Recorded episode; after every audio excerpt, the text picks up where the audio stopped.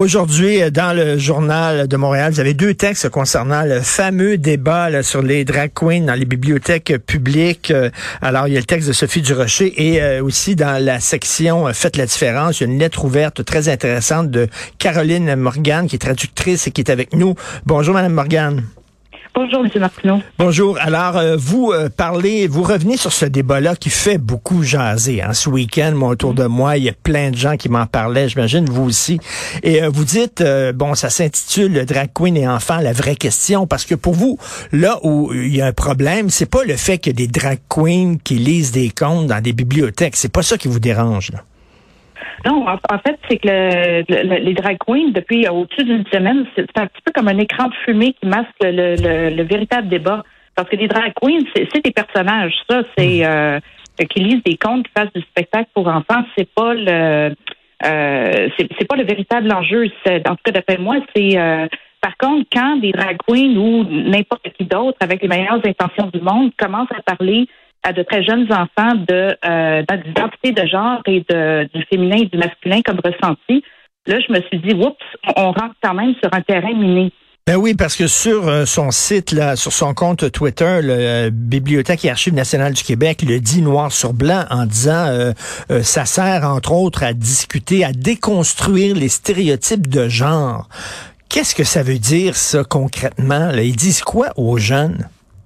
J'ai euh, j'ai pas réussi à avoir d'informations précises parce que par exemple Barbada qui, a, qui a introduit le concept au Québec, euh, on voit des extraits vidéo de ses lectures, mais on voit pas la vidéo complète. Alors on ne sait pas exactement comment est-ce qu'elle euh, est-ce qu'elle parle de, de, théorie du genre ou de, de ressenti du genre aux, enfants. On sait que euh, elle a fait la lecture audio du, du livre d'Élise Gravel qui parle de la question des pronoms il, elle, il. Euh, et, moi, ça m'a interpellée parce que parce que les euh, il y a des enfants aussi jeunes que trois ans euh, qui sont mhm. exposés à cette théorie-là. Sauf que là, euh, donc mon expérience personnelle avec mon fils, puis un petit peu ce que, ce que j'ai appris sur le sujet, moi, ça m'a demandé si on bousculait pas un petit peu le développement psychologique des enfants. Ben c'est ça, l'heure du compte, là, on s'entend, c'est pour de très jeunes enfants. Et euh, moi, je sais pas, comme parent, j'ai eu trois enfants. Comme parent, euh, s'il y a quelque chose que j'ai appris, c'est que les enfants en bas âge ont besoin de, de certitude, d'encadrement, de paramètres. Si on dit, ben, tu peux être qui tu veux être, tu peux être un homme ou une femme, on les mêle plus, puis on les angoisse à la limite. Ça, c'est euh, justement, j'ai euh, récemment, c'est un petit peu comme une mode de dire le sexe est assigné à la naissance, puis il faudrait attendre à, attendre à 3-4 ans que l'enfant nous dise vraiment s'il se sent garçon ou fille. Mon expérience récente avec mon fils c'est ce que j'ai appris sur le sujet en général, me dire que cette théorie-là, c'est de la folie.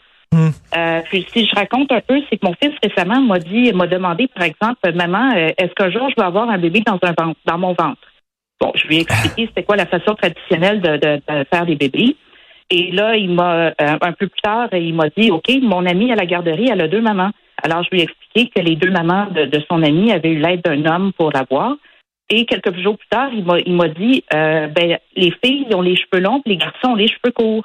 Alors, j'en ai profité pour balayer un stéréotype et lui expliquer que n'importe qui pouvait avoir euh, les cheveux de la longueur qu'elle faisait, que, qu'il hmm. veut. Et là, il y a quelque chose qui m'a cliqué dans la tête, qui m'a dit que l'enfant, dans le fond, il a besoin de se situer comme fille ou garçon.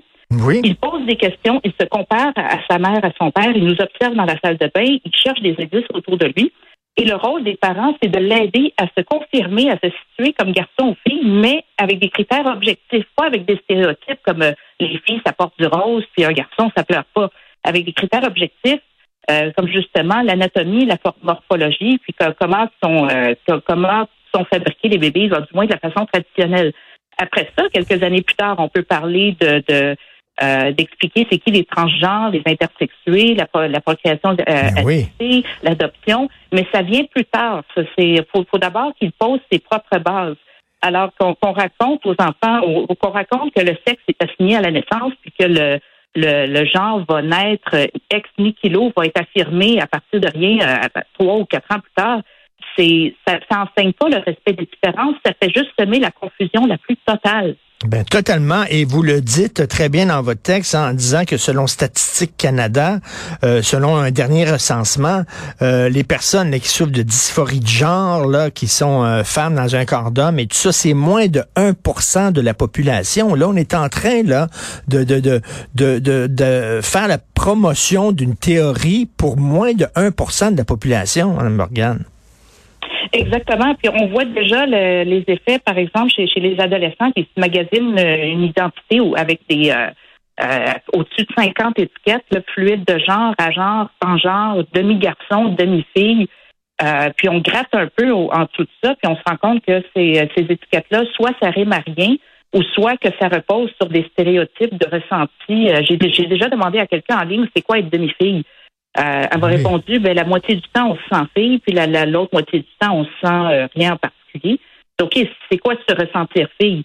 Elle m'a pas répondu, puis évidemment, parce que c'est soit que se sentir fille, c'est un ressenti qui n'a aucune définition, ou soit qu'elle aurait été obligée de, retomber sur des stéréotypes, comme par exemple les couleurs ou le type de vêtements ou les émotions. Alors, c'est vraiment, c'est euh, moi, c'est beaucoup la question des, des, des, des dizaines d'étiquettes qui, qui euh, qui repose sur rien. Mais l'autre aspect plus grave, euh, c'est les, les, adolescents et surtout les adolescentes euh, qui se croient garçons trans, qui commencent une transition et ensuite le regrettent. Et ça, c'est moi, ça m'a rappelé. Et ça, c'est documenté, c'est documenté, Madame Morgan. Il y a des, il y a des faits, il y a des cas documentés de ça, là.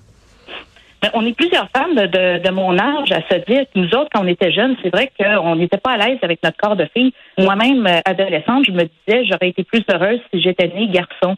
Mais je me disais pas, je suis garçon. Je me disais, j'aurais été euh, plus heureuse si j'étais née garçon. Bon, j'en suis revenue. J'ai fini par intégrer euh, ma, féminité, mon corps de femme. Mais on est plusieurs à se dire que si on avait eu notre adolescence dans les dernières années, on serait tombé dans le piège, puis on, aurait peut-être demandé une transition pour le regretter ensuite. Et je, hmm. juste ce matin, là, j'ai euh, eu une réaction d'une mère sur euh, qui m'a communiqué, qui a communiqué avec moi sur Facebook. Elle dit merci beaucoup pour votre texte. Puis moi, j'ai le même problème avec avec ma fille, ma fille de 14 ans. Puis là, depuis un an, euh, elle, commence à se croire garçon et elle, elle, a commencé une transition. Mais moi, sa mère, je peux je peux rien dire là-dessus parce que non seulement je peux pas euh, contester, je peux pas, disons, remettre en question, euh, de, la questionner là-dessus, mais en plus, les psychologues ont, de la difficulté à pouvoir remettre en question, à pouvoir questionner euh, cette nouvelle identification-là sans, sans être accusé de transphobie. Et euh, il y, a, y, a, tout, on vraiment, on joue vraiment avec le, le feu euh, avec les adolescentes surtout, ben, mais aussi à fait. Et en général. Quand on est adolescent, on se pose des questions sur notre identité. On, est, on a une identité en formation, donc fragile. Et si euh, il y a une pression de nos amis, une pression sociale sur les médias sociaux qui disent ah c'est cool d'être transgenre, wow ça va être le fun, on va être transgenre dans nos amis, tout ça. Est-ce que c'est vraiment sa décision ou parce qu'il y a une pression autour d'elle de cette personne-là? C'est pas clair, là. C'est pas évident. C'est pas clair parce qu'en même temps, c'est sûr qu'il y a une meilleure reconnaissance des personnes transgenres. Il y a euh, euh, un meilleur accès aux soins. D'ailleurs, euh, l'excès inverse qu'on voit aussi aux États-Unis, il y a certains États américains qui ont carrément interdit les, soins aux enfants et aux adolescents qui souffrent de dysphorie de, de genre. Ça, ça c'est une autre folie. Là. On prive carrément ces enfants-là d'un accompagnement dont ils auraient besoin. Alors, mais entre les deux, L'idéal, c'est justement qu'il y ait un, accompagnement psychologique qui euh, essaie de démêler avec l'enfant ou l'adolescent. Est-ce que c'est vraiment une transidentité ou est-ce que c'est un malaise avec euh, son propre corps, avec sa propre identité? C'est important de démêler ça avant de prendre des décisions irréversibles, par exemple avec les, hormones. Euh, les hormones antagonistes et surtout les opérations. Mais même avec les hormones, ils peuvent avoir des effets irréversibles. Et Madame Morgan, est-ce que c'est le rôle d'une bibliothèque publique de faire la promotion de ces théories-là? On peut se poser la question. Ben, ben, même pas, c'est, même pas juste la bibliothèque publique. Euh, je crois, sauf erreur de ma part, je pense que la, théorie du genre aussi, ça va faire partie euh, du cours, du nouveau cours d'éducation à la citoyenneté. Autrement dit, ça va rentrer dans les écoles. Euh, Nadia Elbanbrook, entre autres, commence mhm. à poser des questions à ce sujet-là. Et c'est là aussi où, comme parents, euh, on, autrement dit, comme parents, on va lâcher les drag queens, là, qui, que ce soit les drag queens ou la bibliothèque hmm. publique ou l'école ou n'importe qui, c'est euh, on, a droit comme parents de se questionner sur la pertinence du discours qui est fait aux enfants et surtout la façon dont, c'est fait et à quelle étape de leur développement psychologique. Et tout à fait. Et c'est quand même assez ironique là euh, que, que, que, les drag queens disent on va déconstruire les stéréotypes de genre, alors que le stéréotype de la femme qui est véhiculé par les drag queens, c'est la femme hyper féminine, là, vraiment avec les ongles longs, peints, du maquillage outrancier, des robes, etc. C'est pas des stéréotypes sexuels, ça, de genre, c'est quoi? C'est, si je peux me permettre une anecdote récente, euh, un petit peu sur, un autre rayon, de ces euh, récemment, je magasinais des, culottes pour mon garçon dans une petite boutique et il y avait plus de culottes à sa taille du côté du garçon. Alors mon réflexe ça a été de me tourner vers la tablette des culottes pour filles. Il y avait, il y avait des petites rayures roses. Puis moi, je me disais, ben on, euh, je m'en fous que mon garçon porte du rose, ah euh, c'est pas un problème. Et la vendeuse m'a arrêté à temps. Elle m'a dit le problème, c'est pas les rayures roses. Le problème, c'est que les culottes pour filles sont pas taillées de la même manière que les culottes pour les garçons à cause des organes génitaux. Et, sur le coup, je me, je me suis trouvée un petit peu nouille de pas, de pas y avoir pensé. Mais juste dans cette anecdote-là, on voit justement la dichotomie entre le, justement les stéréotypes de couleur, mais d'un autre côté, la morphologie qui est irréductible. Et, oui, tout à fait. Et, et, Madame Morgan, c'est qu'on se fait traiter de transphobe. Vous vous posez des questions. Ce n'est pas un texte agressif, absolument pas. C'est un texte d'une mère de famille qui se pose des mm-hmm. questions. Mais vous savez que vous allez vous faire traiter de transphobe par certains militants là, qui ne veulent absolument pas qu'on apporte le moindre bémol sur cette question-là. Ah, Premièrement, ça me fait pas peur. Faut dire que j'ai la chance de pas être très exposée quotidiennement euh, à des insultes et tout. Alors, euh, je les attends, moi, ça, ça me dérange pas. Mais d'un autre côté, euh, ce qu'on qu'on commence, ce qu'on dit pas trop non plus, c'est que moi, je commence à voir en ligne aussi des personnes trans qui commencent à contester cette théorie-là du genre, qui qui en mmh. ont assez de la théorie du genre parce qu'elles disent, nous, on est trans, on est consciente d'avoir une dysphorie de genre, mais c'est pas vrai qu'on peut envoyer la biologie par la fenêtre parce que la, la, dichotomie entre notre identité et le corps biologique, on vit avec quotidiennement.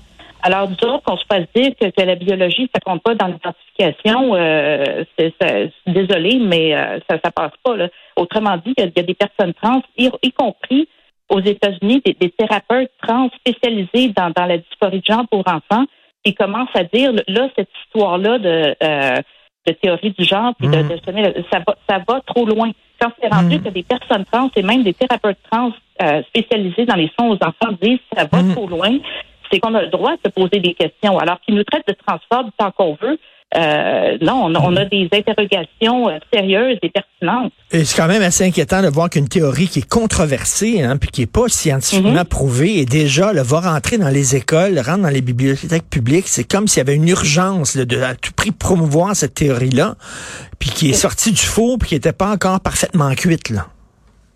Ça, puis euh, je, vais, je vais dire, regardez, Barbada, elle est très sympathique. Elle, je suis sûre qu'elle a les meilleures intentions du monde. D'ailleurs, elle a répondu à une de mes questions, une entrevue à Tout le monde en parle. Quand, quand euh, moi, je me demandais comment les trans étaient sortis du cabaret à 10 heures le soir pour ensuite rentrer dans les bibliothèques à, 10 heures le matin. Euh, je trouvais ça subi, mais elle a très bien expliqué ça. Elle a dit, ben, d'où les, des, drag queens, c'est-à-dire, faut pas euh, confondre les deux.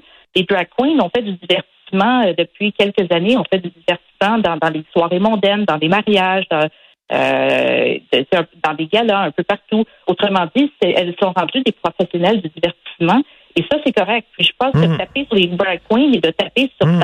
en particulier, euh, c'est pas, on, on, se trompe de cible, puis on, se trompe peut-être sur les personnes qui ont des bonnes intentions, mais c'est vraiment la théorie du genre elle-même qu'il faut aller cibler. Tout à fait, un texte, un texte vraiment intéressant. J'encourage je, les gens à vous lire. C'est aujourd'hui dans le Journal de Montréal, euh, version papier, euh, Drag Queen et enfants, la vraie question de Caroline Morgan, traductrice. Merci beaucoup pour votre texte euh, et pour votre intervention. Merci, Madame Morgan. Merci beaucoup, M. Martineau. Bonne journée. Au revoir.